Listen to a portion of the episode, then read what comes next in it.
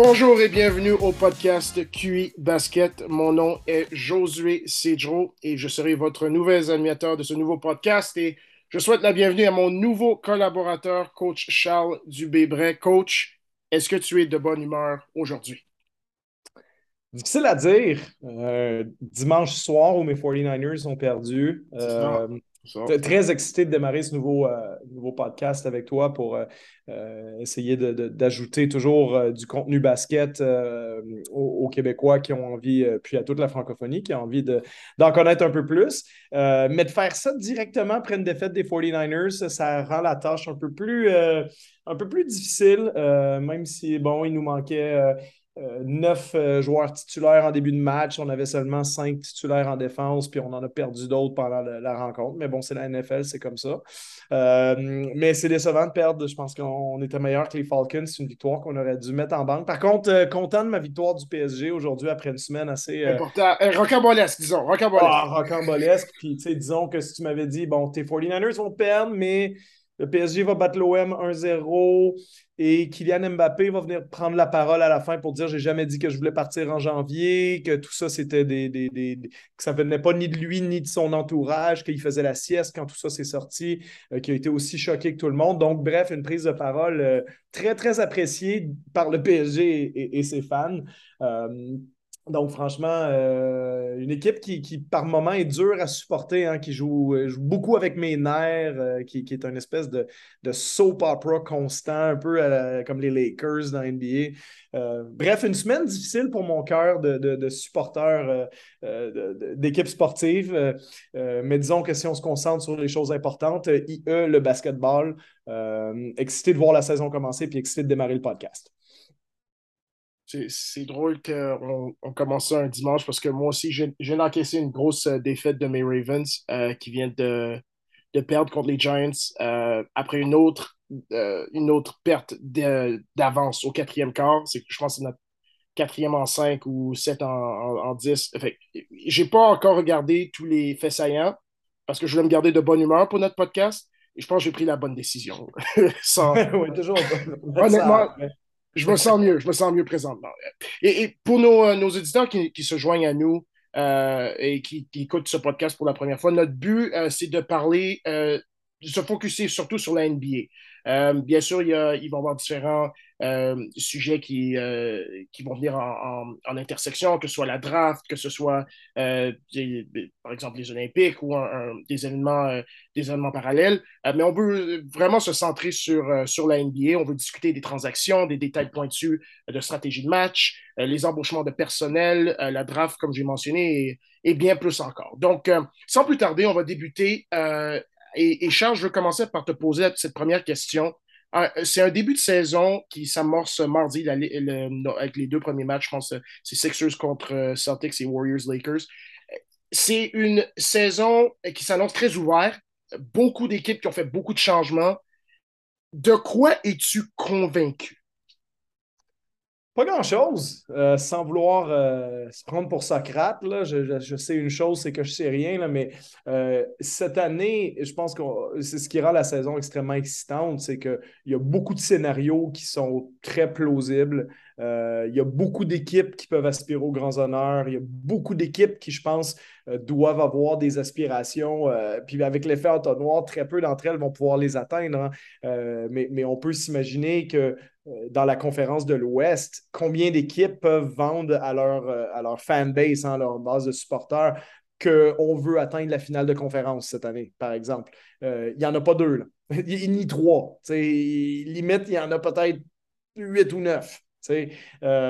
donc, forcément, il y aura beaucoup de déçus, les blessures vont jouer un rôle, il va y avoir euh, euh, des choses qui vont se développer, des, histoires qui vont se développer en cours de saison. Hein. on peut se rappeler qu'il y a une dizaine de mois, à la mi-décembre l'année passée, euh, Brooklyn trônait au sommet de la conférence Est avec James Harden, bon, etc., etc. Il s'est passé plein de choses, puis forcément des blessures, on ne pouvait pas prévoir, on ne pensait pas nécessairement que, les Blazers allaient être très bons, mais si on avait su que Damien Lillard n'allait pas jouer 30 matchs, ben forcément, on se serait douté que cette équipe-là allait finir beaucoup plus bas euh, que prévu. Donc, je prends des exemples comme ça, mais il y aura des, situations comme ça cette année aussi. C'est arrivé aux Blazers l'année passée. Euh, si ça se trouve, cette année, euh, un joueur majeur dans telle ou telle équipe va rater deux mois et demi, trois mois, et puis ça va complètement chambouler le classement. Donc, c'est dur de faire des prédictions précises, mais on est convaincu, moi, ce dont je suis convaincu, c'est que ça va être extrêmement intéressant euh, de suivre justement les, différents groupes d'équipes, que ce soit en haut du classement vers les équipes qui ont des réelles ambitions au championnat, on va en parler un petit peu plus tard, euh, soit les équipes qui veulent éviter justement le tournoi play-in, euh, qui risque d'être assez intriguant dans les deux conférences parce que ce pas des équipes qui vont y être par défaut. Il y a beaucoup de bonnes équipes dans la NBA cette année, à défaut d'avoir des vraies équipes d'élite, ça j'en suis convaincu. Je ne suis pas convaincu que l'équipe championne 2022-2023 pourrait affirmer dans l'histoire de l'NBA que c'est une grande équipe. L'histoire nous le dira. Euh, mais je pense qu'il y a, dans, certaines saisons NBA, tu as 12-13 bonnes équipes. Je pense que là, on est peut-être dans une saison où il y a peut-être 18-19 bonnes équipes. Absolument, absolument. C'est le chiffre que je pensais, moi, 18-19. C'est ça. Puis ça va rendre la, saison très relevée, la saison régulière peut-être plus intéressante que, qu'à l'habitude où, bon, il y a des mois où ça, ça devient un peu longuet. Euh, puis je pense qu'en réalité aussi, vers le bas, ça va être intriguant parce qu'avec un prospect générationnel comme Victor Wenbanyama, euh, qui, qui, en plus, lui, qui pouvait difficilement euh, augmenter, entre guillemets, son stock en ce moment, l'a clairement augmenté depuis les, deux dernières semaines avec ses prestations à Las Vegas, puis ses prestations en France aussi depuis qu'il y est retourné. Ce qui fait que il va avoir une vraie course pour aller le chercher, puis euh, pour finir avec le plus de, balles de ping-pong possible dans la loterie. Euh, Scoot Henderson n'est pas en reste non plus. On parle de lui euh, comme un, joueur qui serait normalement le choix numéro un sur la plupart des années au repêchage. C'est juste que ça, ça donne qu'il tombe la même année que Victor. Donc, ça va être intriguant de voir ça aussi parce que les équipes vont vraiment vouloir se positionner pour un joueur comme lui. On ne peut pas faire de prédiction exacte sur la carrière de Victor particulièrement vu sa grande taille et, les difficultés que, euh, euh, que ça représente, disons, de rester en santé quand tu es aussi grand. Euh, mais disons qu'en termes de pur talent, ben, il est le joueur le plus intriguant depuis, depuis LeBron James. Hein, et on parle d'un joueur qui à tout le moins sur papier, ça serait peut-être pas surprenant que ce soit un des dix meilleurs joueurs de l'histoire du basket. Donc, quand tu es en position de l'avoir dans ton équipe, c'est vraiment ce qu'on dit en anglais en franchise altering. Là, tu gagnes la loterie le, 15 mai ou le 18 mai ou peu importe la date. Là, ça peut changer ton équipe pour les 15-20 prochaines saisons. On mentionnait des chiffres comme ça peut rajouter 500 millions de dollars à la valeur de ta franchise.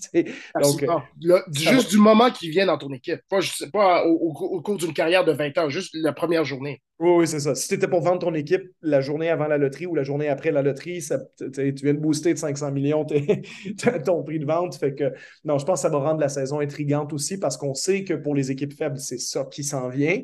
Et pour les équipes fortes, ben, le fait de ne pas avoir, euh, tu sais, il n'y a pas si longtemps que ça, on évoluait dans un monde 2014 à 2018 où la domination de Golden State sur la conférence de l'Ouest, ben, eux-mêmes jusqu'en 2019, cinq championnats de l'Ouest consécutifs, cinq finales NBA qui ont résulté en, trois titres, euh, et la domination de LeBron James sur la conférence de l'Est, où, bon, tu as les quatre ans avec Cleveland forcément, mais tu as réellement huit années consécutives où ben, c'est facile de prédire qui va sortir de l'Est puisque c'est l'équipe de LeBron James. Ça a presque été une décennie comme ça. Alors que là, tu regardes depuis ça, dans l'Est, tu as eu Toronto 2019, tu as eu Miami 2020, Milwaukee 2021, Boston 2022. Donc, tu viens d'avoir quatre franchises différentes remporter le championnat de la conférence de l'Est.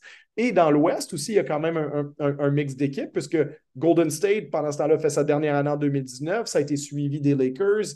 Euh, donc, tu as, les Suns l'année euh, précédente. Euh, maintenant, Golden State qui revient. Donc, mais en fait, tu n'as pas une équipe qui a gagné la conférence deux ans de suite. Donc, si on était dans cette continuité-là, on pourrait dire Peut-être que cette année, c'est ni Golden State ni Boston qui va être en finale.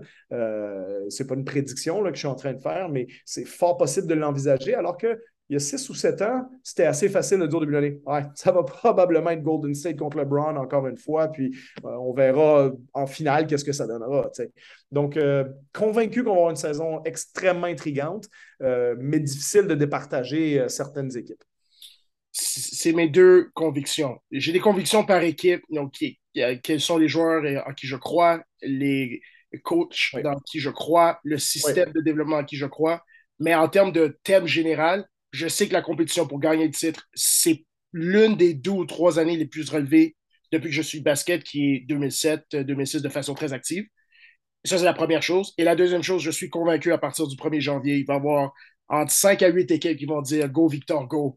On a besoin de ce gars-là de, pour l'amener dans notre équipe. Et puis, on doit, on doit perdre le match le plus de, le plus de matchs possible. On doit euh, faire des échanges, des transactions, euh, se positionner pour avoir une chance de, euh, d'avoir ce joueur dans notre équipe, même avec des, des, des, probabilités dans la loterie qui sont plus égalisées parce que la Ligue veut essayer, oui.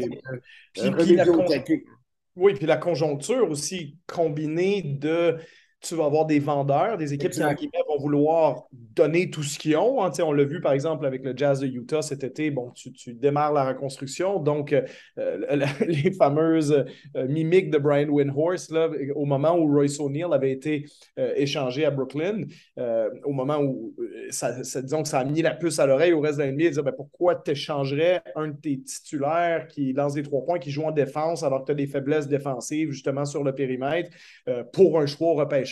C'est quoi l'idée derrière cet échange-là? Si tu veux aider Rudy et Donovan Mitchell à gagner, tu ne fais pas cet échange-là. Bref, on a vu l'effet domino par la suite, l'échange de Rudy Gobert quelques jours après, l'échange de Donovan Mitchell euh, vers la fin de l'été. Euh, donc, forcément, tout ce portrait-là qui a été mis en place pour Utah, ça nous dit une chose, c'est qu'on repart à zéro. Puis ben là, il y a eu l'échange de Bogdanovich, mais il ne faudrait pas se surprendre qu'éventuellement, il y ait un échange de Mike Conley, un échange de Jordan Clarkson, qu'on vide complètement le réservoir des joueurs qu'on avait avant parce que ces joueurs-là, justement, peuvent être aussi intéressants pour les équipes qui vont se dire, nous, on est peut-être à un Mike Conley près, on est peut-être à un Jordan Clarkson près de passer par-dessus la clôture, puis de, de se dire qu'on va, on va la balle, on va, on va faire une ronde de plus en séries éliminatoires, on augmente nos chances d'aller en finale.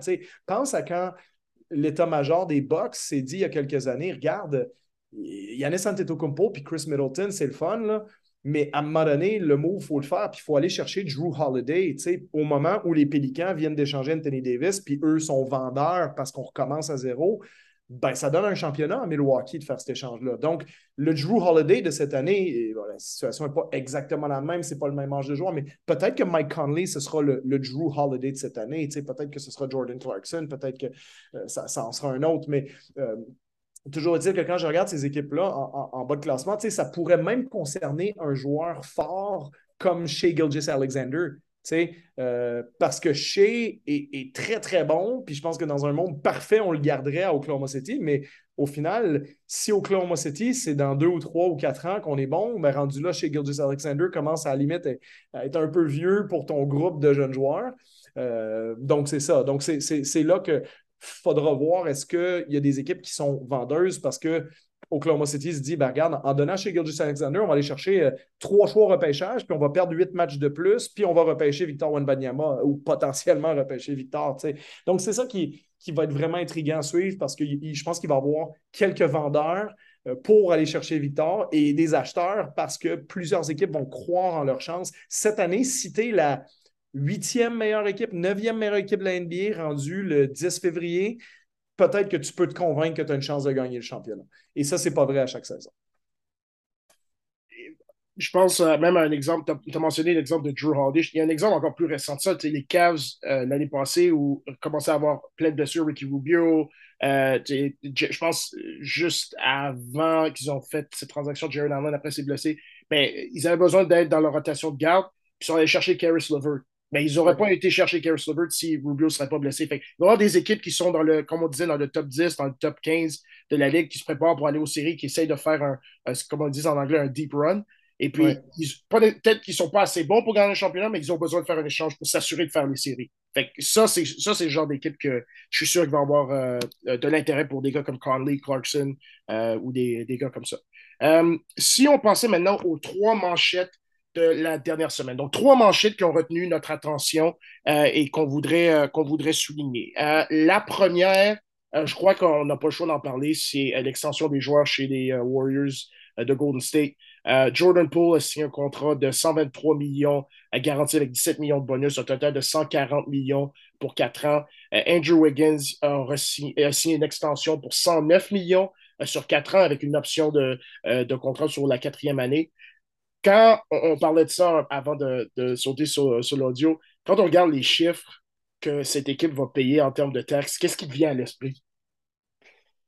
Ben, déjà que les Warriors sont une machine à imprimer de l'argent, euh, puis je pense qu'ils sont un peu en train de se positionner comme euh,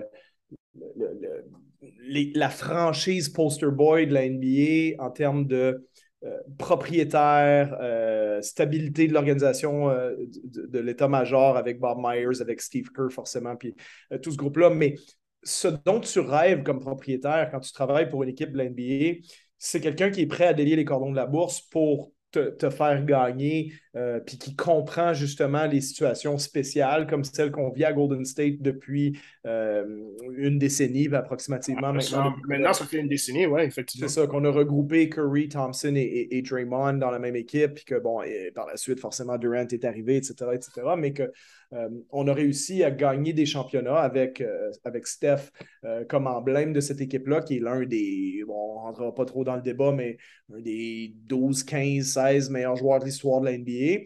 et puis un joueur aussi qui est culturellement emblématique. C'est un joueur qui, a révolutionné le jeu, puis qui, qui est l'emblème du tir à trois points. Puis bon.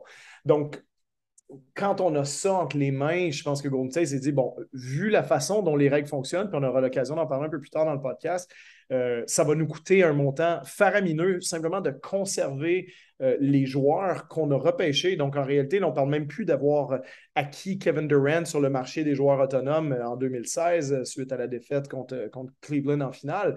là, on parle simplement de joueurs qui ont été repêchés là-bas, qui gagnent des salaires de, fous furieux au jour d'aujourd'hui, simplement parce que c'est des salaires maximum en vertu des règles d'augmentation des salaires qui sont à 6-7% par année. Tu connais ces détails-là un petit peu mieux que moi. Euh, mais tu sais, quand on, on, Bref, on n'a pas une vraie négociation à faire à Steph Curry. On dit, bon, c'est quoi le montant maximal? Plus l'augmentation du pourcentage à chaque année, ben voici le montant. Puis euh, tous les deux, si on veut que ça se fasse, on signe le chèque, puis c'est réglé. Sais, c'est pas, pas une, très longue négociation.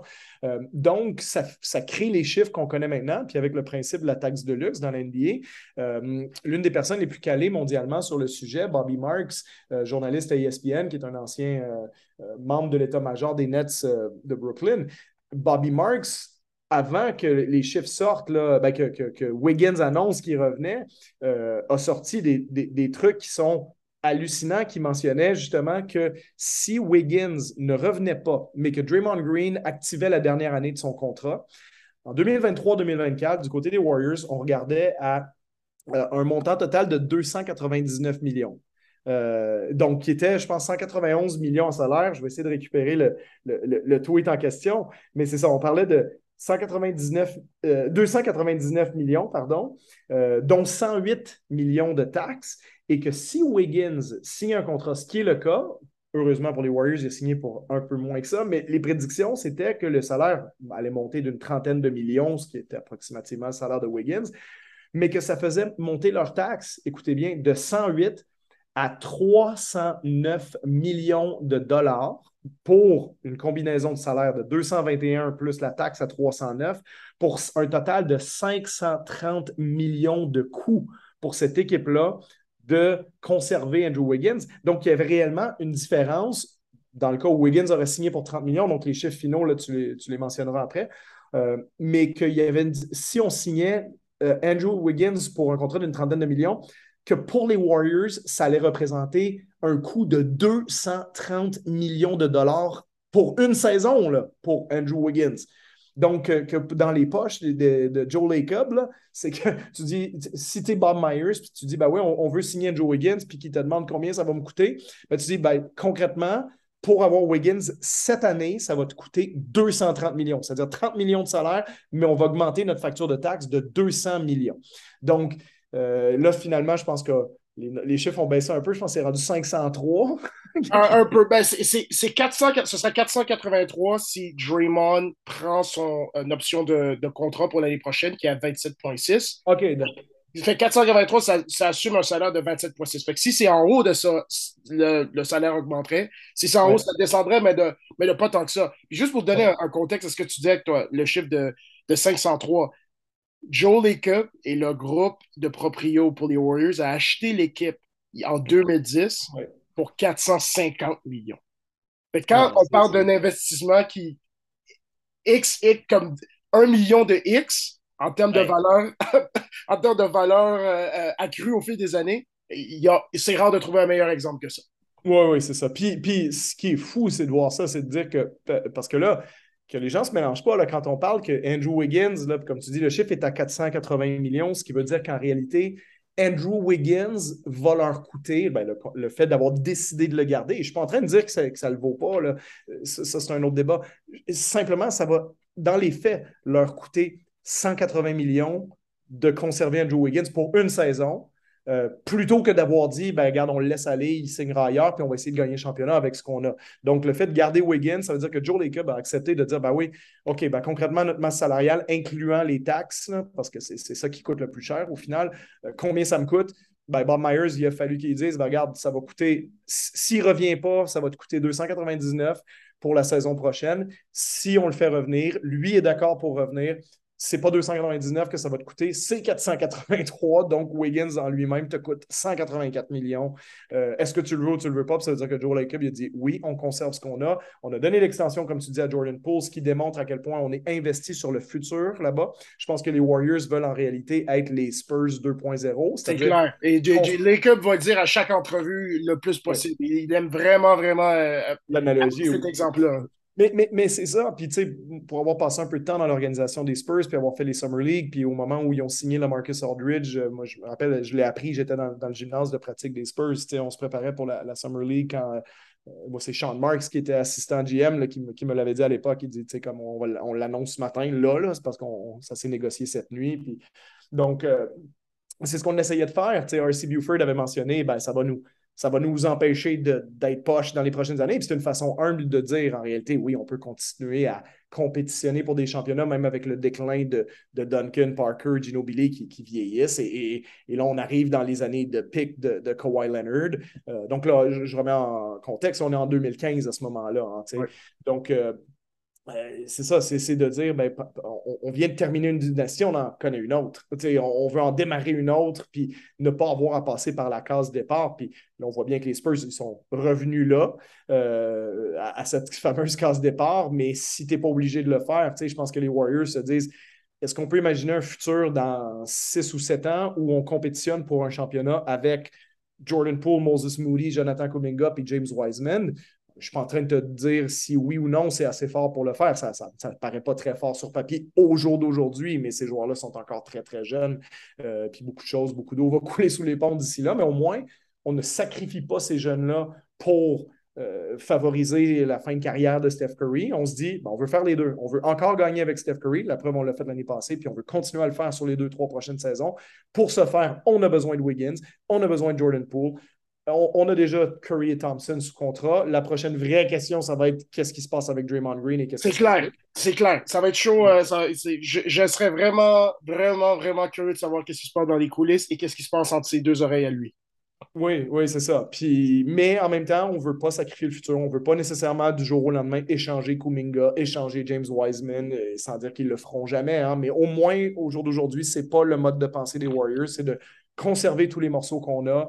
Euh, puis ça coûtera ce que ça coûtera parce qu'on imprime de l'argent avec le Chase Center euh, dans, San Francisco, la Silicon Valley. On génère tellement de revenus que ça ne nous dérange pas en réalité avec la plus-value, comme tu disais, sur la valeur de la franchise aussi, euh, si pendant quelques années ça coûte tout ça. Mais c'est intriguant de voir ce qui va se passer avec Draymond Green. Est-ce qu'on a les moyens de conserver Draymond Green? Est-ce que s'il y en a un dont on va pas éventuellement se départir, est-ce que ça serait pas lui? Est-ce que dans ce cas-là, est-ce qu'on pense à l'échanger ou est-ce qu'on laisse son contrat expirer? Euh, comment la dynamique avec l'incident de Green et euh, à l'entraînement il y a quelques jours, comment tout ça, ça se passe? Qu'est-ce que ça implique? Euh, qu'est-ce que, que ça impose comme mode de pensée aux Warriors dans les prochaines semaines, les prochains mois?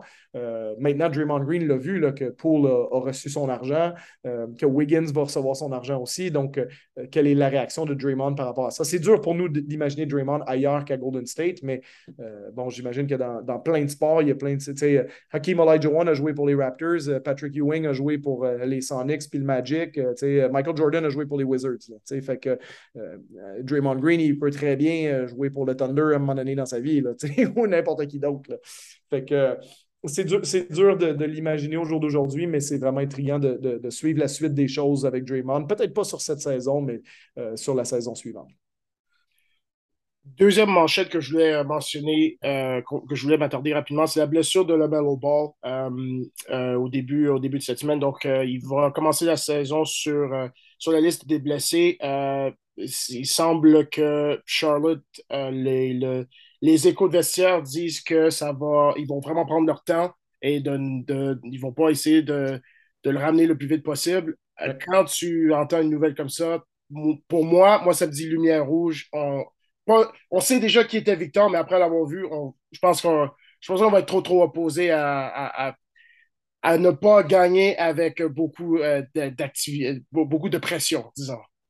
Non, effectivement. Je pense que de toute façon, même avant que les incidents concernant Miles Bridges euh, se, produisent. on n'a même pas mentionné ça en plus. Ben, c'est ça, mais, mais en réalité, ben, ça rend beaucoup plus obscur le futur de cette franchise-là parce que euh, moi, j'aime beaucoup le Mellow Ball, comme la plupart des gens. C'est un joueur qui, est excitant à regarder et qui, qui, a vraiment un talent fou qui lui sort par les oreilles. Après, c'est encore très tôt pour dire est-ce que le Mellow Ball peut être un jour le, meilleur joueur d'équipe qui gagne le championnat? Ben, de toute façon, dans 99,9% des cas, la réponse à cette question-là, c'est non, parce que des joueurs qui ont le talent pour te faire gagner un championnat sur leur épaule, il y en a 6 à 8 dans la NBA euh, à, chaque instant T. Là, euh, donc, la plupart des joueurs n'atteignent pas ce niveau-là, même quand c'est des joueurs de niveau euh, All-NBA. Là, je, je, vais prendre des exemples que je pense. Est-ce que Devin Booker peut être le meilleur joueur d'une équipe qui gagne le championnat NBA? D'après moi, non, mais ça ne l'a pas empêché d'être All-NBA First Team cette saison. Fait que le Mellow Ball, un jour, va peut-être être meneur de jeu sur une des équipes All-NBA, mais ça ne veut pas dire que tout seul à Charlotte, il peut faire grand-chose avec cette équipe-là. Donc, ça va lui prendre des joueurs avec lui. Il semblait avoir une belle complicité avec Miles Bridges, mais euh, bon, ça, on peut mettre ça derrière nous maintenant. Euh, et, puis, donc, qu'est-ce qui est excitant à Charlotte à part le Mellow Ball et qui convainc le Mellow Ball éventuellement de ne pas demander un échange, de, sortir de Charlotte, qui n'est pas un énorme marché? Euh, c'est sûr que Victor Wenbanyama changerait, changerait beaucoup la donne pour eux parce que je suis pas sûr que tu peux convaincre Lamelo. Euh, bon, là, Lamelo est encore dans la phase début de carrière excitante. Euh, bon, c'est bien le fun. Mais à un moment donné, de, dire à Lamelo, non, non, il faut que tu restes parce qu'on est en train de construire de quoi de vraiment le fun avec Gordon Hayward, Terry Rozier puis PJ Washington. Euh, non, cette équipe-là, elle n'a pas énormément de talent. puis l'équipe qui, que je trouvais intrigante il y a quelques années, pas parce que j'adorais leur talent, mais euh, il y avait quelque chose. Il y avait, avec James Borrego, il commençait à penser qu'il y avait une, certaine attitude défensive et les progrès qu'il se faisait. Tu pouvais voir qu'il manquait un centre, un, centre qui, est capable de jouer dans les deux sens, dans les deux sens du terrain. Tu mettais ce morceau qui aurait quelque chose d'intéressant. Mais là, présentement, moi, je, le Melo aura une décision à faire sur son contrat déjà l'été prochain parce que c'est un gars du draft, la du draft 2020. il, y a déjà il y a déjà des décisions personnelles qui vont se prendre euh, au cours au, fil de cette année. c'est important pour eux autres que déjà ils commencent à, établir euh, un plan et de lui présenter un plan euh, dans lequel ils vont croire. Oui, exactement, parce que ben, de toute façon, on sait comment ça se passe au jour d'aujourd'hui. Les joueurs, je veux dire, le Melo, il, va être joueur, joueur autonome avec restriction, donc il peut aller nulle part dans les, les, sept premières années de sa carrière en termes de, contractuellement, il ne peut pas signer avec une autre équipe parce que le mieux qu'il peut faire, c'est à, partir du moment où on va lui mettre le, le, voyons, j'ai juste le terme anglais, le qualifying offer. le, le, oui, c'est ça, la fameuse offre, l'offre qualificative, pardon, euh, qu'on va lui mettre ça devant les yeux, ben forcément, on va pouvoir égaler n'importe quelle autre offre. Donc, l'extension maximale recrue, il va la signer avec les Hornets. Mais les joueurs aujourd'hui, ce qu'ils font, c'est qu'ils prennent l'argent, puis après ça, ils, ils, Exactement. font nécessaires avec leurs agents pour se faire échanger ailleurs, malgré le fait qu'ils ont euh, un contrat de, plusieurs années euh, devant eux. C'est ce qui arrive avec la situation de Ben Simmons avec les, les Sixers. Donc, pour, ne pas que le Melo demande un échange dans deux ans, ben, il faut commencer à construire quelque chose là-bas. Puis c'est pour ça que d'une certaine façon, je trouve ça étrange qu'on ait congédié James Borrego alors que globalement. Peut-être parce qu'on ne voyait pas une énorme progression de cette équipe-là, mais est-ce que vraiment cette équipe-là avait plus en elle que le nombre de victoires qu'ils ont eu depuis deux ans avec Borrego? Moi, j'aime beaucoup Borrego personnellement. C'est un ami aussi. Puis euh, je pense que euh, si j'avais été les Hornets, j'aurais continué le processus avec lui. Euh, Steve Clifford est un bon entraîneur aussi, hein, qui, est là maintenant, mais je pense que la problématique, c'est pas de savoir qui est l'entraîneur de cette équipe-là, c'est quel est ton noyau, quel est le talent que tu as. Puis le Mellow Ball, dire, je le trouve un peu esselé en ce moment euh, en termes de joueurs que tu peux dire, c'est ça, c'est vraiment une pièce là, fondatrice, c'est un des piliers de ton équipe pour les prochaines saisons. Il est intriguant, oui, c'en est une, mais ça t'en prend trois, puis c'est qui les autres? Donc, comme tu le mentionnais. Puis Scoot Anderson n'est peut-être pas le bon fit avec lui. C'est un joueur qui, joue sur les périmètres. Je pense que c'est vraiment Victor Wenbanyama que ça leur prend à Charlotte. Je pense que ça euh, pourrait se faire, mais ce serait pas aussi euh, limpide que Victor. Oui, exactement. C'est ça. Le, fit paraît plus évident avec un joueur de grande taille.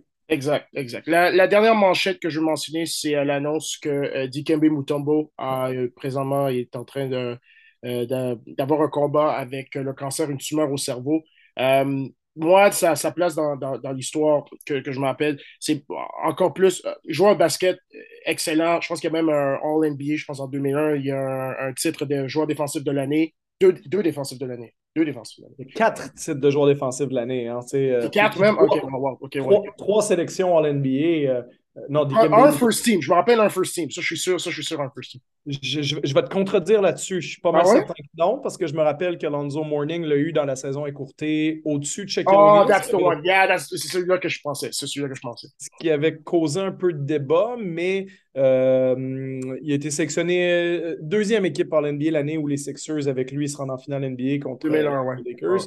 Euh, c'est L'année où on était d'ailleurs allé le, chercher euh, pour éventuellement défendre sur Shaquille O'Neal dans les grandes années d'Allen Iverson et de Shaq et Kobe. Donc, euh, Mehdi Kembe Mutombo, tu sais, pour moi, euh, ben déjà, c'est un, je pense, une bien meilleure personne encore que la grande carrière qu'il a eue. Euh, c'est quelqu'un qui a fait énormément, énormément de, choses euh, ben, dans son pays natal, au Congo, par rapport à la construction d'un hôpital qui porte le nom de sa mère là-bas, mais aussi son implication avec le, NBA Africa, puis Basketball Without Borders, puis tous les programmes que la NBA a à l'étranger. Disons qu'il est vraiment au, centre de tout ça, contribuer forcément avec Giants of Africa. Je, je, le voyais sur des photos récemment avec leur projet de construire des courts à travers l'Afrique. sans terrain à travers le continent africain. C'est ça. Donc, euh, donc si tu veux, Dikembe dès qu'il y a quelque chose de bien à faire pour l'humanité, il est là, il est au centre de tout ça. Euh, c'est le grand sourire tout le temps. Puis on ne veut pas faire son, son, épitaphe aujourd'hui, bien entendu. Euh, on, lui souhaite que du bien. Moi, je pense et j'espère que un jour que le trophée du joueur défensif de l'année dans la NBA porte son nom, puisque c'est celui qui l'a gagné le plus souvent. Il l'a gagné quatre fois à égalité avec Ben Wallace des Pistons. Mais pour moi, tu quand on, parle, puis c'est toujours à la mode aujourd'hui, du, fameux rim protection, hein, de la, protection du panier, ce que Rudy Gobert fait très bien depuis quelques années. Euh, pour moi, la première image qui me vient en tête, c'est Dikembe Mutombo autour du panier. S'il y a un joueur dans l'histoire de la ligue que tu ne veux pas affronter quand tu te présentes au panier, c'est Dikembe Mutombo. Euh, puis c'est vraiment comme une, référence défensive pour les joueurs intérieurs euh, depuis, depuis maintenant plusieurs décennies. Donc, euh, ça a été un grand joueur. Ça a été dans ce qu'il y a eu de mieux défensivement dans l'histoire de la ligue. Puis en même temps, assez bon sur ce côté-là du terrain en marquant à peu près 8-10 points de moyenne sur la plupart de ces saisons, quelques fois passé au-dessus des, deux chiffres. Mais euh, malgré le peu d'impact offensif, avait tellement d'impact sur le jeu par ses qualités défensives que l'un des très grands joueurs de l'histoire de la Ligue. Maintenant, si on passait à cinq équipes, ou un, nouveau sujet, cinq équipes euh, qui, euh, selon nous, ont la plus grande variance en performance. Je vais commencer en nommant trois équipes de l'association de l'Ouest. Euh, pour moi, les Pélicans, euh, c'est une équipe avec un alignement très intéressant, surtout dans un alignement de départ avec euh, CJ McCollum, Ingram, Zion, Herb Jones et puis Valanciunas. pour moi, c'est une équipe que je pourrais voir qui de, a de la misère en, en, début de saison, en milieu de saison, se trouve vers la fin, mais qui est dans le play-in autant que je pourrais les voir en finale de conférence. Il y a de la, la chimie est, instantanée, les jeunes joueurs progressent, peut-être une, addition à la date limite des échanges et euh, une excellente année. Les Timberwolves du Minnesota, moi, je, je, trouve cette expérience très intrigante. Je suis un fan du risque, je suis un fan de faire quelque chose de non conventionnel. Je ne suis pas exactement sûr comment ça va fonctionner. Euh, honnêtement parlant, je regarde en termes de position stratégique, en, position, en termes de qu'est-ce que, qu'est-ce que tu vas faire contre des équipes qui ont un excellent ailier ou un poste 3 et qui est capable de jouer dans les deux sens? Euh, pour moi, c'est super intriguant. Et puis finalement, euh, la troisième équipe dans l'Ouest, c'est euh, les, les, Mavericks de Dallas. autant ils se sont trouvés en série, autant ils ont changé un petit peu du mix. Et l'addition de Christian Wood, autant elle est bonne, je dirais, sur papier, en termes de chimie, à regarder les premiers échos de vestiaire après le camp d'entraînement, je ne sais pas combien de temps ça va durer. Je ne sais pas ce qui va se passer après une mauvaise passe. Je ne sais pas comment Jason Kidd le voit en termes de son utilisation. Euh, fait euh, pour moi, c'est ces trois équipes-là. Qu'est-ce que tu en penses? Euh, oui, je, pense que tu as mis le doigt sur, sur les bonnes équipes. J'en ai une que je vais rajouter rapidement à la fin. du côté des Pélicans, effectivement, puisque, ben, comme beaucoup des bonnes équipes qu'on a mentionnées cette année, euh, il y a des grosses questions. La grosse question là-bas, c'est la santé de Zion Williamson. Zion Williamson, en trois saisons NBA, n'a même pas franchi le cap des 90 matchs joués pour l'instant, si ma mémoire est bonne. oui, exact. C'est exact. 86, 85. Euh, le nombre de matchs qu'il a joué dans l'NBA en trois ans, donc pour une moyenne de 28 matchs par année. Euh, c'est forcément teinté parce qu'il n'a pas joué l'année dernière, mais euh, Zion, on oublie vite, parce que si on pense que, à sa blessure, on oublie vite que, ben, écoute, quand il a joué, c'est la plus grande force autour du panier qu'on a vu depuis Shaquille O'Neal. il y a juste Yanis qui rentre dans cette discussion-là, puis c'est des styles de joueurs très, très différents, mais en termes de pure puissance, d'aller finir à haut pourcentage avec un physique contre lequel tu peux rien faire. Euh, c'est un joueur qui était, il y a deux ans, à la limite des équipes All NBA, qui était déjà dans les 20 meilleurs joueurs de la Ligue euh, à l'âge de 20 ans. Donc, euh, c'est un joueur qui lance plus de 62% sur ses tirs à deux points.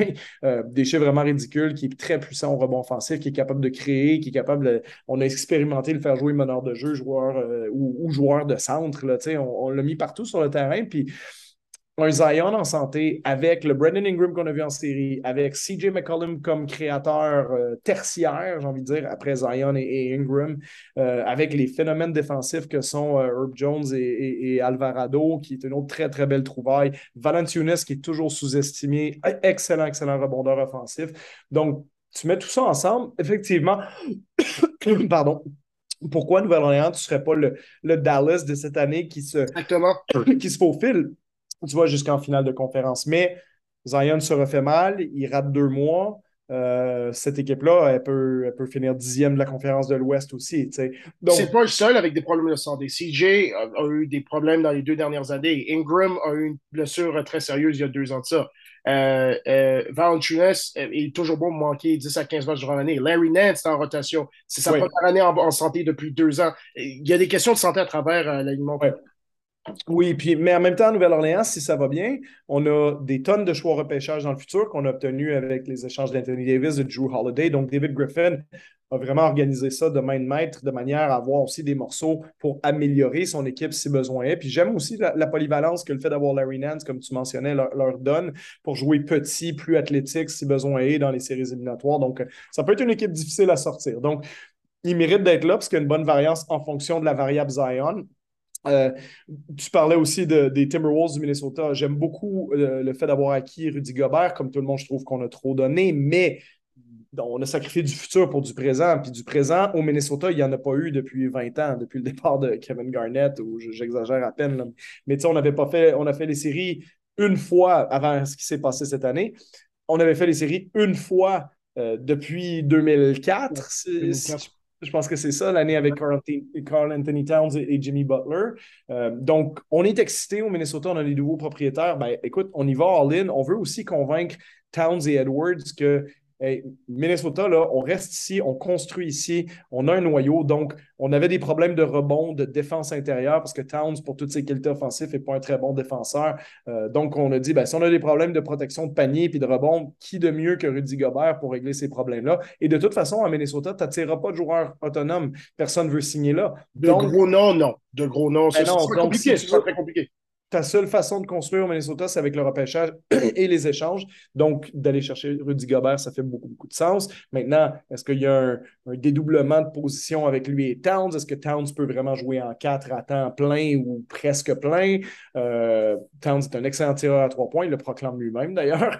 Euh, mais disons que. À qui veut l'entendre aussi? À qui veut l'entendre, mais moi, j'aime la combinaison de pick and roll Russell-Gobert parce que Russell, qui n'est pas un joueur très populaire dans l'NBA, c'est pas un joueur que j'adore moi non plus, mais si tu es pour exploiter D'Angelo Russell au maximum de son potentiel, ça te prend un joueur, un partenaire de pick and roll, un partenaire de danse, si tu veux, comme Rudy Gobert. Anthony Edwards, il a besoin de personne en quelque part. C'est un vrai talent de, pur scoreur un contre un sur le périmètre qui va encore progresser, qui peut faire un gros bond en avant euh, et s'établir parmi les 20-25 meilleurs joueurs de la ligue assez vite parce qu'il n'est pas très loin d'en faire partie déjà. Euh, et Towns, qui est l'un des plus grands talents offensifs de la ligue. Donc, on a des pièces vraiment intéressantes à Minnesota, mais encore une fois, des questions sur la chimie. Je vais passer rapidement sur Dallas, parce que Dallas, pour moi, le portrait est assez simple. On a un joueur stratosphérique qui est potentiellement l'un des 15-20 meilleurs joueurs d'histoire du basket quand sa carrière va être, terminée. Pas, aujourd'hui, bien entendu, mais euh, écoute, des joueurs qui peuvent faire 30 points, 10 rebonds, 10 passes euh, à l'âge de 20 ans dans la NBA, euh, tu ne trouves pas ça régulièrement. Doncic est phénoménal. Il l'a montré en série l'année passée. Il le montre partout où il passe. Donc, je pense qu'on va avoir encore une fois un joueur stratosphérique qui manque de lieutenant. On a beaucoup de joueurs moyennement bon, intéressant à Dallas. Je pense à Finney Smith, je pense à Maxi Kleba, je pense à, tous les joueurs qui sont autour de cette équipe-là. Christian Wood se rajoute là-dedans. C'est un joueur qui a beaucoup de talent, mais qui est un peu de style calorie vide, euh, qui n'a pas nécessairement contribué à beaucoup de victoires, disons, dans sa carrière, euh, mais qui ne manque pas de talent. On verra ce que ça peut donner là-bas. On, on, compte beaucoup sur le retour de Tim Hardaway Jr. puis sur Spencer Dinwiddie. Bref, je pense que ça manque quand même d'un, tu sais, de, comme on parlait de Nouvelle-Orléans il n'y a pas longtemps, de, de Brendan Ingram ou d'un CJ McCollum à côté de lui, bah, parce que c'est ce que Jalen Brunson était, puis son départ euh, a, créé un vide qui n'a pas été comblé. Donc, euh, euh, je vois les Mavericks faire un pas en arrière cette saison, malgré une autre saison stratosphérique, stratosphérique pardon, de, de Luka Doncic. Petit point d'interrogation pour moi dans l'Ouest. Je ne suis pas sûr à quel point Memphis va rester ce qu'ils étaient l'année dernière. Si on les voit prendre un pas en arrière, euh, on n'a pas fait grand-chose dans la saison morte. On a probablement surperformé, à mon avis, un peu l'année dernière. Euh, John Morant a été excellent.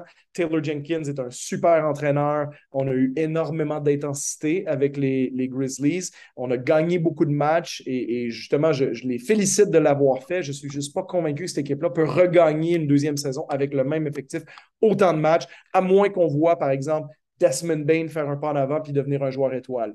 Euh, ça, c'est peut-être pas impossible, mais quand je regarde leur effectif, je me dis, est-ce qu'on est sûr qu'une équipe, bon, oui, John Morant s'est rendu un des 10 meilleurs joueurs de l'NBA. L'année dernière, il l'était. Mais est-ce que le groupe qu'ils ont autour de lui, c'est suffisant pour finir devant Denver qui récupère Jamal Murray, Michael Porter, euh, Golden State euh, qui, vient de gagner le championnat, euh, les Clippers qui récupèrent Kawhi Leonard et Paul George en plus de toute la profondeur qu'ils ont autour de ça, etc., etc., etc. Donc, je, pense que Memphis va peut-être surperformer encore, mais il ne faudrait pas que John Morant, avec son style euh, rocambolesque, euh, se blesse, rate six semaines, euh, parce que là, peut-être que cette équipe-là, elle, redevient un peu plus une équipe de 46-47 victoires. Donc, ce n'est pas une attaque contre les Grizzlies, c'est juste, je les surveille du coin de l'œil parce que, encore une fois, une, saison magnifique l'année dernière, deuxième dans l'Ouest, des, des séries éliminatoires intéressantes. Je me pose juste la question, est-ce que cette équipe-là a vraiment une autre vitesse? Euh, pour monter en haut de leurs 56 victoires de l'an dernier ou ça, ça a bien à donner, disons? Fait que, à, voir. Il y a deux. C'est intéressant que tu, que tu les mentionnes parce que si je, devais réduire ma liste, mais ils étaient une sur ma, ma une des équipes que je regardais. Deux, de leurs deux de leurs trois forces l'année passée, c'était. Les trois, c'était John Moran, numéro un. Numéro deux, euh, la profondeur sur leur banc. Et numéro trois, la défense. Ben là, Jaron Jackson va manquer le début de saison jusqu'à Noël. Euh, en profondeur, Anthony Melton s'est fait échanger aux Sixers et euh, Kyle Anderson a signé au Minnesota. Et on a rajouté deux first round picks. Donc, deux jeunes joueurs qui, oui, ils ont du potentiel, mais c'est leur première saison. Tu as des joueurs recrues qui, en, fin de première ronde, surperforment et il y en a qui donnent absolument rien à la première personne. Fait que ça donne, ça donne juste des, questions. C'est pas un, comme tu c'est pas mauvais, c'est pas une attaque, c'est juste point d'interrogation. Euh, Point d'interrogation. Puis John Morant, est-ce qu'il peut recréer, tu sais, combien de temps il peut refaire ça? Parce que c'est un style de jeu qui n'est pas évident à maintenir euh, pendant dix ans. On a vu ce qui est arrivé à Derrick Rose il y a une dizaine d'années. je, touche du bois pour que ça n'arrive pas parce que Dieu sait à quel point on se régale match après match, tous les fans de basket, à regarder ce que John Morant a fait la veille. C'est devenu peut-être le. As-tu vu son match de pré-saison contre Détroit? As-tu vu certaines de ses, actions? Non, j'ai même pas vu. le, gars, le gars prend le ballon sur un rebond. Il y a peut-être trois dribbles jusqu'à la, jusqu'à la ligne de trois points, entre ses jambes, prend ça deux mains, boum. Non, écoute, c'est. Juste parce que ça me must, see, must see television à chaque fois qu'il que, tu peux le regarder. Euh, mais la question, c'est que c'est un joueur qui, est frêle, qui, a un style euh, tellement agressif, explosif, que tu te dis à un moment donné, est-ce qu'il ne va pas mal tomber, puis le genou va partir dans le mauvais sens ou quelque chose? On, dit aussi que c'est pas nécessairement un joueur qui a une hygiène de vie euh, euh, complètement recommandable. Ce n'est pas un joueur qui, est aussi strict que certains autres peuvent l'être. Je ne suis pas en train de lui créer une réputation sur Internet, mais disons que c'est le, bruit qui court globalement autour de lui. Donc, malheureusement, j'ai toujours un peu de crainte avec les joueurs comme lui. Zion Williamson en fait partie aussi avec un physique atypique, mais c'est que on le sait que dans l'histoire de la NBA, il y en a eu des Grant Hill, puis des Anthony Hardaway, puis des, euh, des Derrick Rose, comme je mentionnais, dont on a été d'une bonne partie de leur carrière, puis de moments excitants par, les blessures. Ça fait partie du sport professionnel. Puis je me dis toujours, ben, tu as plus de chances qu'il t'arrive ça à jouer comme lui qu'à jouer comme Steph Curry. Donc, euh, on verra ce que, ce que ça donne du côté de, des Grizzlies. Puis on souhaite euh, de tout cœur voir John Morant rester en santé parce que c'est un joueur euh, extrêmement excitant à, regarder. Mes deux équipes pour compléter la liste dans l'association de l'Est. Les Nets de Brooklyn, écoute, essayez de prédire ce qui se passe dans ce vestiaire-là et ce qui va se passer d'année en année, tu, il faudrait. La personne qui est capable de le faire, amenez-moi à Vegas, parce que moi aussi, je vais aller faire de l'argent. Euh, parce que du, jour au lendemain, je ne sais pas qui va jouer, je ne sais pas qui est frustré, qui n'est pas content, qui euh, veut changer de style de jeu. Et c'est une équipe qui, sur papier, peut-être si tu veux, si tu veux parler de l'intérieur, de la capacité à prendre des rebonds, capacité de, euh, de jouer des, des, des, équipes avec un, un, Joel Embiid ou euh, les Celtics Al Horford, Roberts. OK, si tu veux parler de ça, peut-être il y a une, une, une, déficience sur papier, mais en attaque, Kyrie Irving, Kevin Durant, Ben Simmons, c'est parfait. C'est un Kyrie en, qui va devenir le, le, vraiment le, ça va être controversé, le shooting guard qu'il est, avec euh, mm. Durant qui est capable de créer en un contre un, et Simmons qui peut faire toutes les autres choses en, à, l'entour de ces gars-là. Euh, pour moi, ça devrait être une équipe de championnat. Mais, en un, les blessures. Deux, euh, leur historique personnel. Trois, la chimie d'équipe. Qui sait? Et la deuxième équipe, pour moi, c'est les, Knicks de New York. Euh, je, crois que Jalen Bronson va leur donner un bon coup de main. Je crois qu'il va aider beaucoup en termes de la structure d'équipe et en termes de mettre les gars au bon endroit sur le terrain et dans le vestiaire à cause du type de personne qu'il est mais je regarde le reste de la conférence et j'essaie juste, j'ai de la misère à voir qui est-ce que les Knicks peuvent doubler sur papier sans qu'il y ait des événements euh, déclencheurs chez les autres équipes ou des événements euh, plutôt dramatiques. Ouais, je trouve ben, forcément Brooklyn euh, extrêmement intriguant parce que sur papier, ils ont probablement assez pour être champion NBA. Euh, puis un potentiel d'implosion assez fort pour dégringoler en bas du play-in, puis qu'on a des demandes d'échange dans deux mois. Là, euh, donc, les, les extrêmes. comme littéralement à Noël, ce serait possible. oh, oui, c'est pas impossible. Ben, écoute, pas, pas, plus tard qu'il y a un mois et demi, on, on est en train de, négocier cette espèce de, potentialité d'échange de Kevin Durant qui n'est jamais arrivé. Euh, mais je veux dire, euh, comme numéro un d'une équipe pour gagner le championnat, Kevin Durant, c'est assez bon. Il fait partie de ces 6 à 8 joueurs NBA-là qui, peuvent le faire et qui l'ont déjà fait. Euh, Kyrie Irving comme numéro 2, ben, il l'a déjà prouvé. Il peut être le numéro 2 d'une équipe qui gagne le championnat NBA. Euh, ben Simmons en tant que numéro 3, qui est l'un des meilleurs défenseurs de la Ligue, peut-être le défenseur le plus polyvalent, qui peut défendre les cinq positions avec la même efficacité qui peut jouer meneur de jeu, meneur de jeu puis créer pour les autres, mais qui peut aussi euh, jouer intérieur si on a besoin, euh, puis d'être le, partenaire de pick and roll de Kyrie Irving, de Kevin Durant, puis d'utiliser de, ses qualités de passeur avec les short rolls, les, les roulés courts au panier, puis tout ça. Euh, puis on a besoin de, de tir extérieur pour écarter le terrain autour d'eux. Ben on a Joe Harris, Seth Curry, Patty Mills. C'est dur d'en trouver une meilleure que ça. Tu vois, tu vois ce que je veux dire? Ben, c'est ça. Puis autour de ça, tu sais, Royce O'Neal, c'était quand même un titulaire sur une des meilleures équipes de la NBA dans les deux, trois dernières saisons. Un joueur qui peut jouer de la défense, tirer à trois points. TJ Warren, si jamais il revient au jeu puis qu'il a un peu son niveau d'Indiana, euh, c'est loin d'être une certitude, hein, mais je fais juste l'évoquer comme ça ici. Euh, Markeith Morris a déjà aidé des équipes aussi par le passé. Nick Claxton va leur donner un peu plus de verticalité au cercle. Grosse année pour Nick Claxton. Avec une extension de contrat, grosse année, grosse année. Oui, il y, a, il y a beaucoup de joueurs à Brooklyn, il y a beaucoup de talent, donc il faut faire attention avant de dire que cette équipe-là, ne sera pas bonne parce qu'il y a des problèmes, mais c'est presque impossible de, déterminer quelle route ça va prendre là-bas. Je suis un peu moins intrigué que toi par les Knicks. Euh, oui, Jalen Brunson les un peu plus forts, mais je me demande juste comme si ton équipe, c'est Jalen Brunson, Julius Randle, RJ Barrett, Evan Fournier, euh, Mitchell Robinson, tu sais, comme tu, as-tu vraiment une possibilité, vu la qualité des neuf meilleures équipes de l'Est qui se séparent un peu du lot, à mon avis, y a-tu vraiment une possibilité que tu finisses plus haut que dixième, à moins qu'il y ait, je sais pas moi, euh, Trey Young rate trois mois. Euh, situation comme ça qui arrive à une équipe qui est un peu plus dépendante d'un joueur. Jimmy Butler rate trois mois. Euh, on verra ce que ça donne. Mais euh, je déteste pas tous ces joueurs-là. Hein, J'ai vu dans, ces éliminatoires ce que Jalen Brunson peut nous donner. Euh, Julius Randle, sur une bonne journée, est un bon joueur de basket. Mitchell Robinson, c'est une des meilleures euh, une des meilleures présences verticales de la Ligue, tant défensivement qu'offensivement. Euh, est-ce que RJ Barrett peut passer un cap maintenant que ses histoires contractuelles sont réglées? Ça sera à voir. C'est juste que je me demande, est-ce que je les trouve plus forts que les Raptors? non. Est-ce que je les trouve plus forts que Cleveland? Non. Est-ce que je les trouve plus forts qu'Atlanta? Non. Est-ce que, je est-ce que je leur fais plus confiance que, qu'aux Heat de Miami, qui sont un peu moins sexy sur papier, mais qui ont leur culture d'équipe? Non. Fait que, c'est comme si je les trouve sur papier plus forts que ce qu'il y a en dessous d'eux, mais plus faibles que ce qu'il y a au-dessus. Donc, je les trouve un peu moins intrigants. Je pense que c'est peut-être une des rares équipes de NBA que je suis assez confiant en disant je pense qu'ils vont finir dixième dans l'Est. Puis, euh, au-delà, comme je dis, d'une blessure qui ferait en sorte que quelqu'un dégringole plus bas. Mais, je, les vois finir dixième, perdre le match d'entrée du play-in. Puis, euh, pour moi, c'est ça que les Knicks représentent. C'est intéressant parce que soit on va être surpris et pas être meilleur que ça, soit tu as raison et je peux te dire qu'il va y avoir des changements parce que je sais qu'intérieurement, les attentes envers l'équipe, c'est de revenir plus proche du niveau d'il y a deux ans lorsqu'ils ont eu l'avantage du terrain. Moi, ce que ça me dit, c'est que si on est rendu en janvier-février, puis la direction n'est pas vers là, c'est soit changement personnel ou changement ailleurs.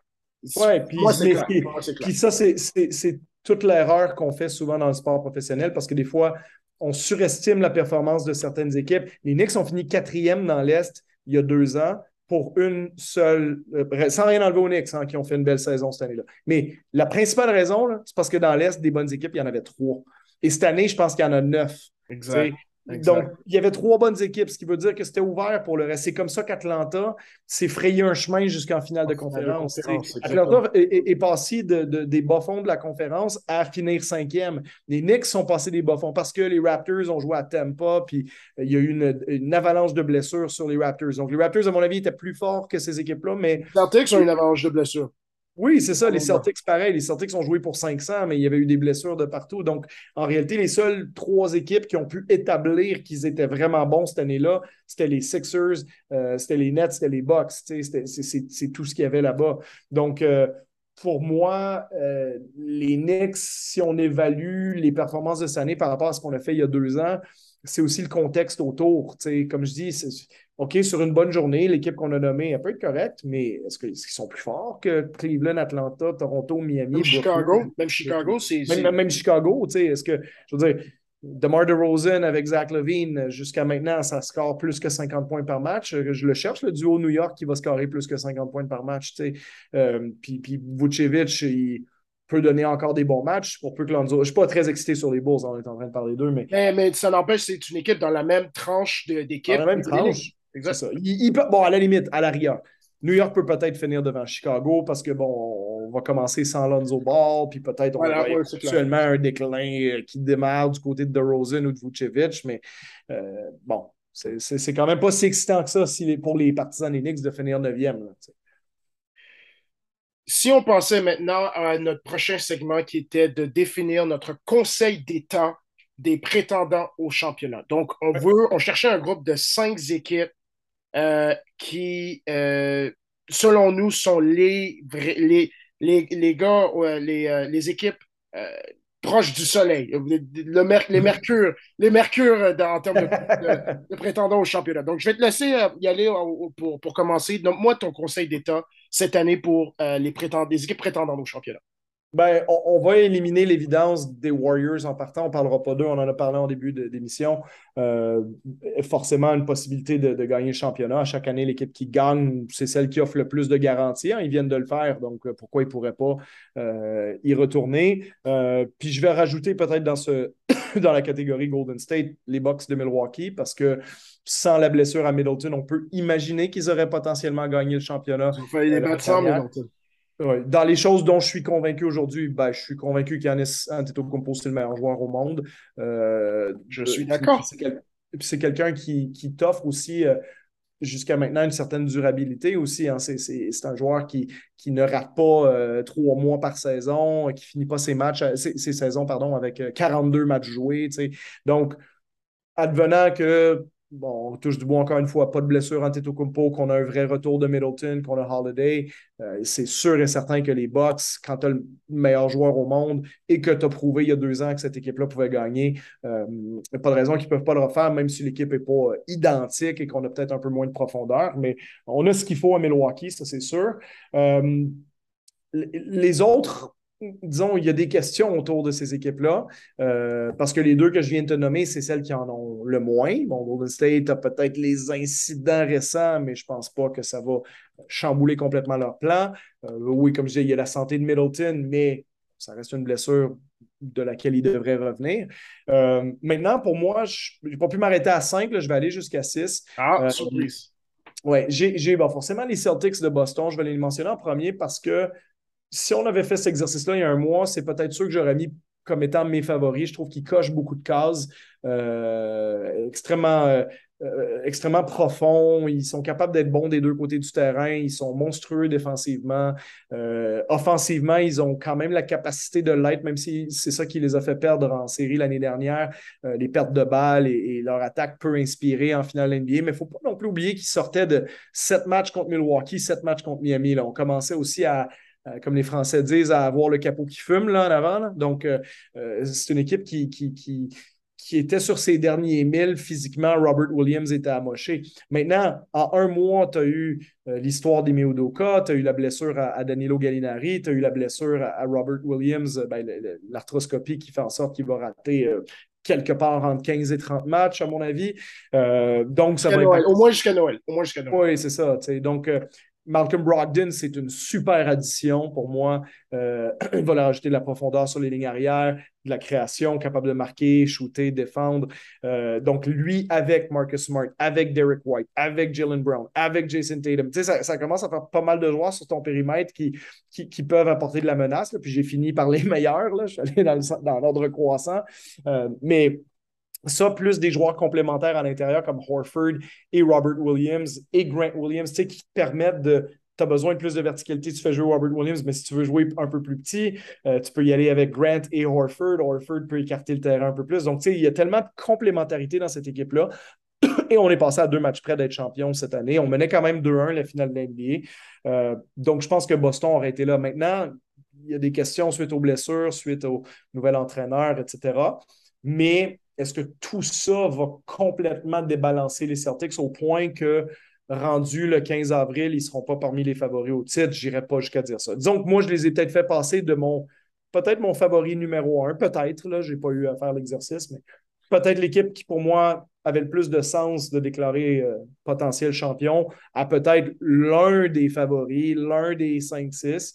Euh, mais je mets les Celtics là-dedans. Je pense que tu devais les avoir dans ton groupe aussi. Oui, absolument. absolument. L'échange de Brogdon, je l'ai aimé de la minute que j'ai appris euh, que c'était une possibilité. Même ça remontait. je pense que ça, je sais que ça fait même deux ans qu'ils cherchaient à, à, l'acquérir. Et le fait qu'ils l'ont acquis sans donner personne dans leur rotation, pour moi, c'était un coup de maître. Euh, donc, euh, il n'y a pas de doute que moi, je crois en cette équipe-là et leur, potentiel. Surtout leur capacité à jouer des deux côtés du terrain avec 7-8 joueurs et des alignements différents.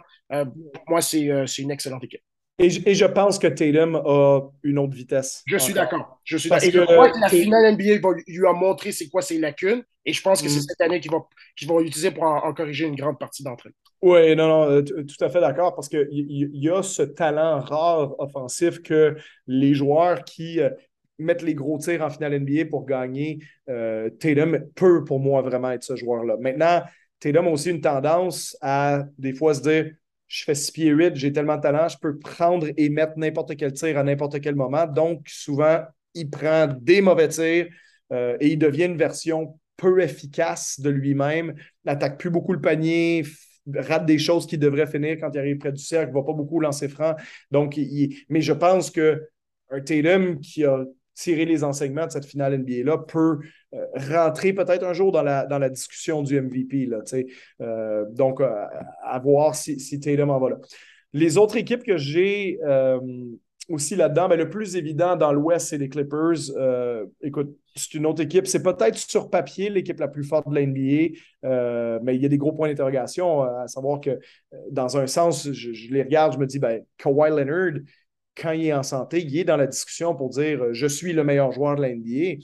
Le problème, c'est qu'il ne joue pas souvent au basket, Kawhi Leonard, entre la saison manquée. Mais, mais on, en rigole. Là, euh, mais, c'est vrai, mais c'est vrai, malheureusement. malheureusement. J'avais, fait le calcul à un moment donné. Là, je, je vais ressortir les chiffres devant moi ici. Mais si tu regardes les cinq dernières saisons, euh, donc, depuis 2017, Kawhi Leonard, il a, il a, une saison où il en a joué zéro l'an dernier. Il y a une saison où il en a joué neuf, sa dernière à San Antonio. Et les trois autres, il a joué 60 à Toronto, 57 et 52. Donc, sur quatre saisons, si je fais un calcul rapide, là, ça fait 178 euh, matchs joués sur quoi? Sur, En temps normal, ce serait 410, là, 5 fois 82.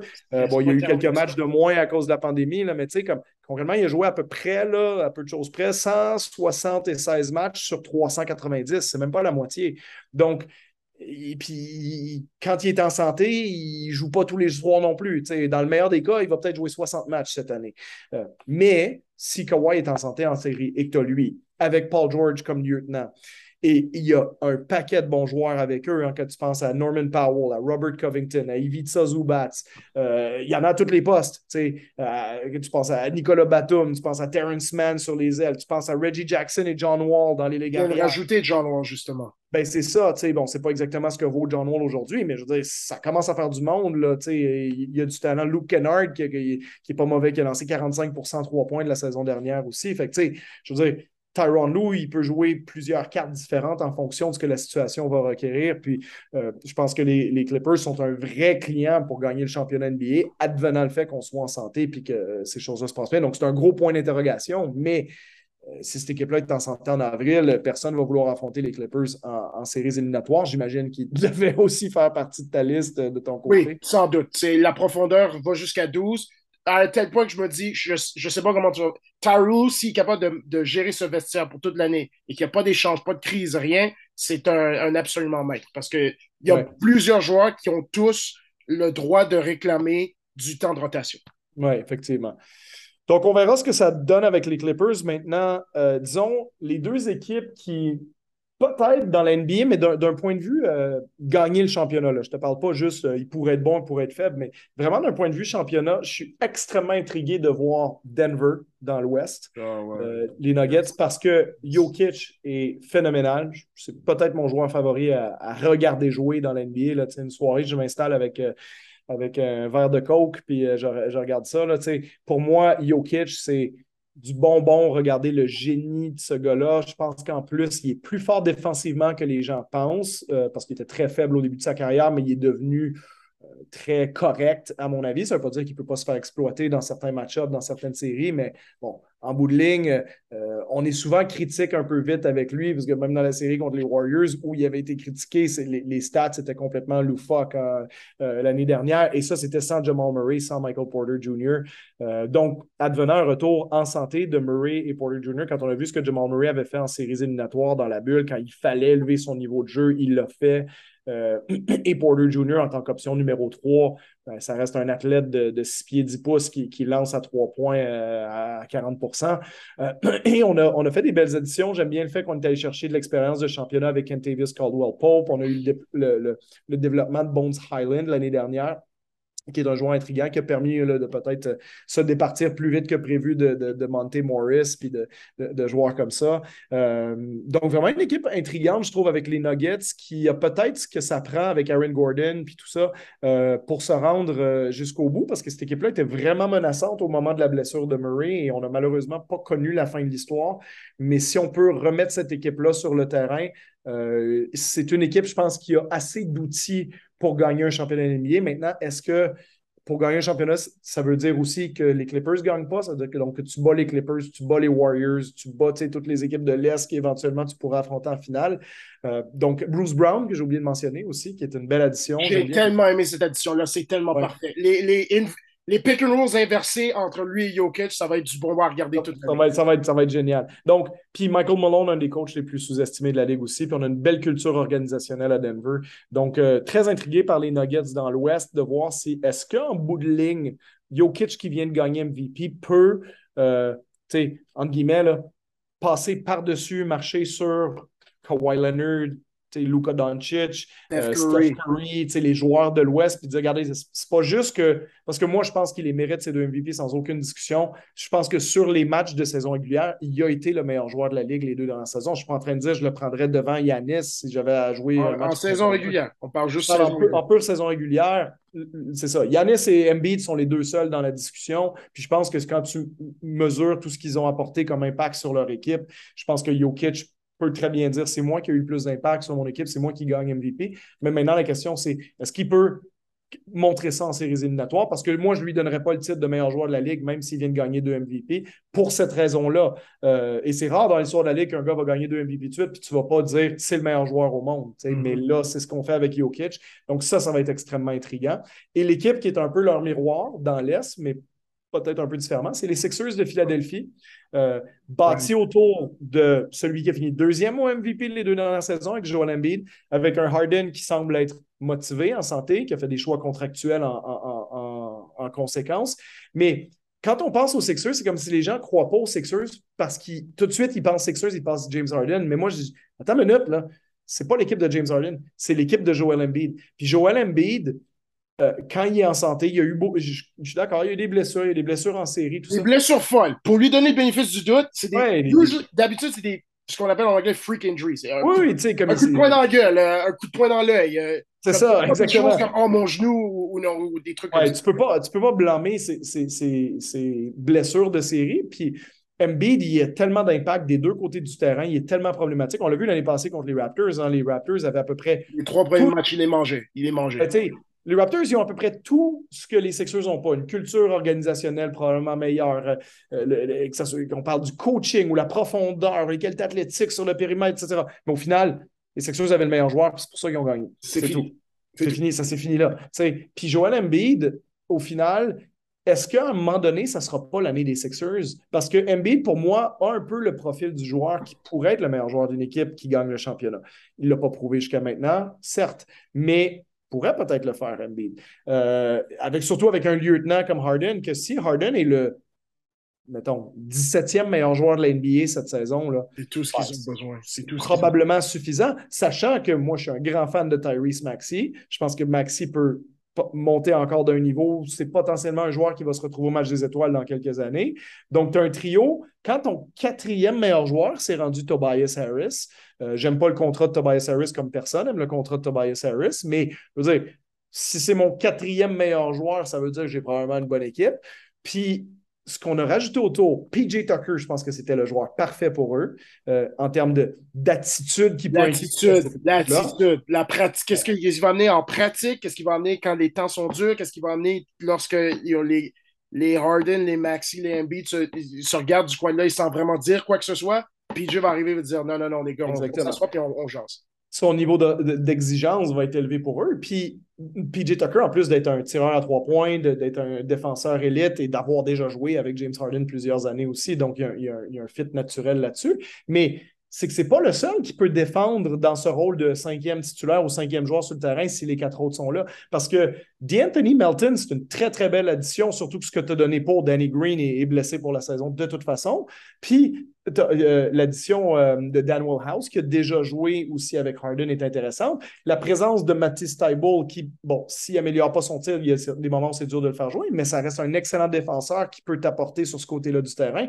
Donc, tu sais, ça commence à faire une belle rotation. J'aime l'addition de Montrezl Harrell. Encore une fois, Harrell, le problème, c'est qu'il y a des moments en série où tu ne peux pas le faire jouer. mais pour, sauver Joel 6 minutes, ben, on va manger des manches. Comme en, innings comme on dit en baseball. Je vais finir sur les, sur les 76ers là, rapidement. écoute, cette équipe-là, pour moi, la meilleure version d'eux qu'ils ont eue il y a quelques années, là, quand ils ont failli battre les Raptors, on, se rappelle du tir glorieux de Kawhi qui les a battus. Mais il y a beaucoup de gens dans l'organisation des Raptors à qui j'ai parlé, puis moi, je fais partie de ceux-là qui disent ça a été plus dur de battre les Sixers que ça a été de battre les Warriors, ou les Warriors après. Et c'est peut-être eux qui auraient gagné le championnat si jamais Kawhi ne pas se lancer là. On, peut imaginer que peut-être ils auraient battu les Bucks et peut-être ils auraient battu les Warriors après. On n'aura jamais la réponse à cette question-là, on pourra en débattre. Mais cette équipe-là des Sixers faisait jouer Mike Scott, faisait jouer Boban Marjanovic, faisait jouer. Tu sais, il n'y avait pas grand monde à faire jouer dans cette équipe-là euh, en séries éliminatoires. Donc, euh, les, les, les, Sixers de cette année, je me dis, ben, j'y trouve quand même. Bon, OK, ils n'ont pas Jimmy Butler, ils n'ont pas Ben Non, mais James Harden, offensivement, il est plus fort que ces gars-là. Il n'est pas défensivement. C'était un monstre défensif, cette équipe-là des, des, des Sixers de cette année-là. Mais pourquoi les Sixers de cette année, avec un Embiid qui a pris de la maturité, avec un, Harden, encore une fois, c'est un gros point d'interrogation, Harden, mais un Harden, pourquoi potentiellement on devrait être surpris si les Sixers atteignent la finale NBA cette année? Donc, je pense qu'ils ont le talent, ils cochent beaucoup de cases, ils ont la star que ça prend, ils ont le talent que ça prend en attaque, ils ont les joueurs complémentaires que ça prend, mais maintenant, il faut livrer la marchandise. et ça a été ça le problème des Sixers dans les dernières années. Ça a été le problème de James Harden, ça a été le problème de Doc Rivers aussi, euh, avec, plusieurs des équipes qu'il a coachées récemment. Je ne suis pas en train de te dire que Doc n'est pas un bon entraîneur, je ne critique pas les gens dans ma profession. Euh, Doc Rivers est un des plus grands coachs de l'histoire de la Ligue euh, en termes de nombre de victoires. Il a gagné le titre. J'ai un respect immense pour lui, mais les faits sont simplement que dans les dernières années, ces équipes ont souvent sous-performé en série pour différentes raisons. Donc, à Philadelphie, c'est le temps de performer maintenant. C'est tout ce que je mentionne sur cette équipe-là et je ne serais pas surpris s'ils le font.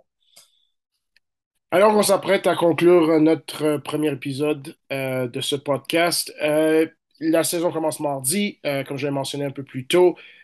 pour les premiers jours, premières semaines, premiers mois de la saison, on est déjà à la mi-octobre, fait disons jusqu'au 1er novembre. pour toi, qu'est-ce qui va être, qu'est-ce qui va retenir ton attention? Sur quoi tu as ton œil? qu'est-ce qui, Qu'est-ce qui t'intrigue? Euh, je pense que peut-être l'équipe la plus intrigante, là, que j'ai le plus hâte de voir, c'est les Timberwolves. Euh, d'un point de vue de coach, d'un point de vue d'observateur basket aussi, euh, ça a été une des grosses questions de la saison morte. Ça a été déjà probablement l'échange le plus marquant, ben, qui a été bien entendu suivi par celui d'Donovan Mitchell. Et c'en est un qui a soulevé énormément de, questions euh, par rapport à la façon de jouer avec euh, ces quatre joueurs-là, parce que, euh, comme on en discutait hors d'onde, maintenant on se retrouve avec quatre des approximativement 60 meilleurs joueurs de la Ligue avec les Timberwolves. Donc, c'est une belle accumulation de talent qu'on a là. je dis 60 là, en fonction d'où on met D'Angelo Russell, mais c'est approximativement là. Et la vraie question, c'est ça, c'est de dire, ben maintenant, tu as dans les quatre dernières saisons, tu as eu les quatre meilleurs joueurs de centre de la Ligue, c'était Jokic, Embiid, Gobert et Towns. Et là, tu viens de mettre Gobert et Towns dans la même équipe. Et, deux joueurs qui, après ma barre, ne semblent pas nécessairement faits pour être décalés sur le poste 4, sur le poste d'ailier fort, euh, à tout le moins pas Gobert. Et puis Towns, ben, qui euh, a certainement un, bagage offensif tellement large, tellement euh, varié que oui, on peut s'imaginer qu'en attaque, il peut le faire. Son tir à trois points est l'un des meilleurs de l'histoire pour les joueurs de grande taille. Après, il y avait des difficultés à jouer en défense en 5. Est-ce qu'il peut le faire en 4 euh, ou est-ce qu'il va être pire? Ou peut-être d'autres gens vont dire ben, ça ne peut pas être pire parce qu'il était nul défensivement euh, à la position de centre. Donc, qu'il soit nul comme centre ou qu'il soit nul comme ailier fort, il est nul dans tous les cas. Puis là, on met un très bon défenseur à côté de lui.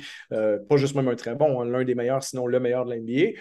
Donc, ça, c'est intriguant de voir cette combinaison-là. Puis est-ce que ça et comme Gobert n'a pas du tout de tir à trois points, ne peut pas s'écarter, est-ce que ça bloque l'espace offensif dont ont besoin Tony Edwards et D'Angelo Russell pour manœuvrer? Ou alors, Towns devient, pour les peut-être 16 à 18 minutes par match que lui et Gobert devront partager le terrain ensemble, est-ce que Towns va pouvoir écarter le terrain en étant un, shooter à trois points, un Dirk Nowitzki de, de, 7 pieds qui lance plus de 40% à trois points, euh, en laissant Gobert plonger sur les situations pick and roll? Euh, et, est-ce que ça marche est-ce que, euh, comme une machine bien huilée ou finalement non, parce que Towns veut se rapprocher un peu du panier, mais là, Gobert est là. Du coup, Anthony Edwards, il ne peut pas trop euh, attaquer le panier et finir en force parce qu'il n'y a pas l'espace. D'Angelo Russell, ce n'est pas non plus le meilleur tireur à trois points comme joueur de périmètre. Donc, il y a beaucoup de questions, mais ça reste fascinant parce qu'il y a beaucoup de talent.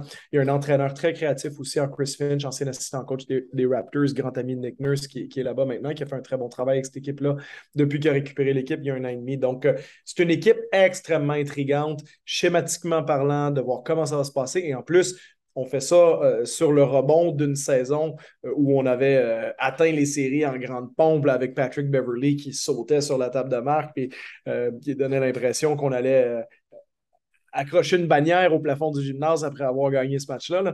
Donc, non, ça va être intriguant de voir Minnesota. Ça, je vais les surveiller de près, même si je suis pas sûr que ce qu'on va voir dans les 2, 3, 5, 10 premiers matchs de saison est absolument représentatif de ce qui seront à la fin de l'année parce que ça peut et ça va prendre du temps aussi pour s'habituer à jouer ensemble et à trouver une façon d'avoir une certaine cohésion.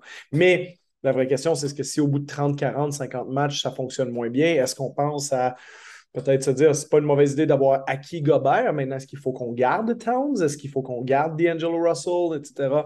Donc, beaucoup de, de, données à, analyser du côté de Minnesota pour voir ça. Donc, ça, c'est peut-être la première chose.